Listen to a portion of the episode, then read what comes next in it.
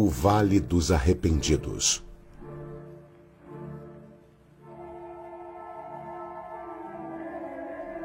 Um espírito estava prestes a nascer no mundo material.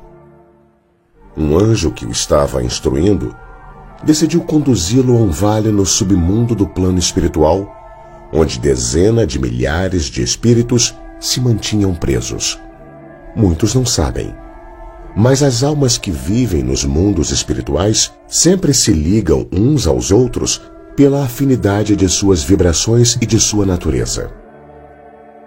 O espírito e o anjo chegaram a um vale desconhecido de muitos, conhecido como o Vale dos Espíritos Arrependidos, para onde vão as almas daqueles que viveram vidas superficiais, cometeram erros e não aproveitaram a sua encarnação ambos foram conversando com alguns desses espíritos.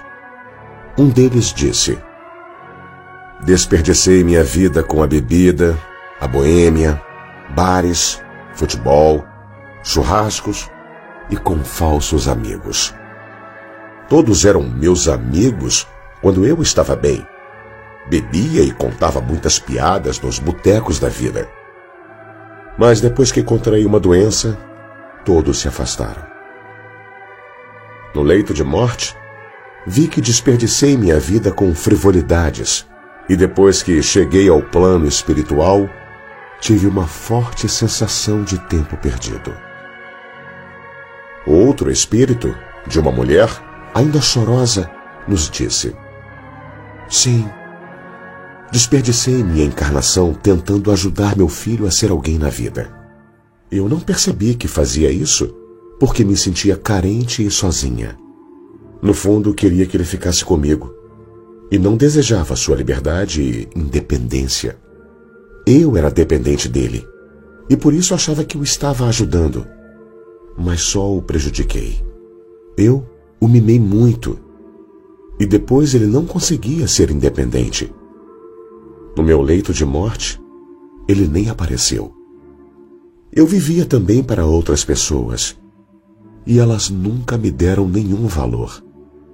Podia ter feito tantas coisas na vida, estudado, trabalhado, me dedicado à vida espiritual, mas perdi toda uma encarnação vivendo em função de outras pessoas. Uma outra alma que parecia muito triste disse: Sim, eu desperdicei minha vida mergulhando no trabalho e vivendo apenas para conquistar bens materiais. Meu objetivo na vida eram os melhores cargos, os melhores salários, ganhar mais e mais dinheiro, status e uma posição de destaque. Vaidade das vaidades. Tudo isso era apenas vaidade, como diz Salomão na Bíblia. Perdi 70 anos da minha vida com bobagens, futilidades, e remoendo coisas supérfluas. Como gostaria de ter uma outra chance e cuidar mais de mim mesmo, ajudar outras pessoas, amar mais, dar valor às coisas simples da vida, me ligar no espírito eterno que sou, ter vivido mais a vida espiritual e não as ilusões do mundo material. Aqui no plano do espírito, nada podemos trazer da matéria. Uma alma que parecia um pouco agitada e até irada dizia: Aquele líder religioso me enganou. Ele me prometeu um paraíso no céu se eu desse o dízimo. Se seguisse os dogmas da religião, se eu fosse casto e reto, e eu estou aqui, nesse vale sombrio, amargando todas as consequências de um vazio interior pela total perda de tempo. Gostaria de voltar à vida e mudar de postura. Não acreditar cegamente em líderes religiosos. Ter fé apenas em Deus. Amar e não cultivar dogmas ou verdades prontas e acabadas. Poderia ter exercido a verdadeira espiritualidade. Mas perdi tempo, muito tempo, e fui um hipócrita. Não praticava o que eu mesmo pregava mas pensando bem, no fundo ninguém me enganou. Eu mesmo que me deixei enganar. Pois acreditar em dogmas e no fundamentalismo era algo muito mais cômodo do que me desenvolver espiritualmente e me tornar uma pessoa melhor, mais humilde e mais amorosa. Outros espíritos diziam: Eu desperdicei minha vida com sexualidade descontrolada. Já eu desperdicei minha vida com intelecto agudo e muito conhecimento teórico, mas sem prática e sem experiência direta. Eu fiz algo muito comum.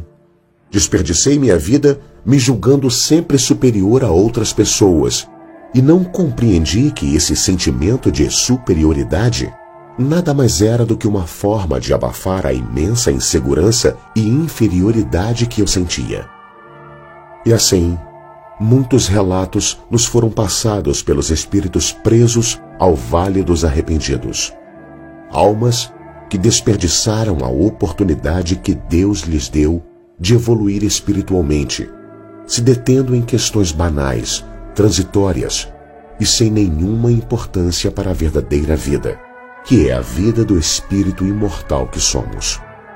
Você, que ainda está encarnado e vivendo a sua vida, não faça como esses espíritos, que jogaram suas vidas fora, levando existências superficiais, sem alma, sem profundidade, sem se perguntarem quem são e o que estão fazendo aqui.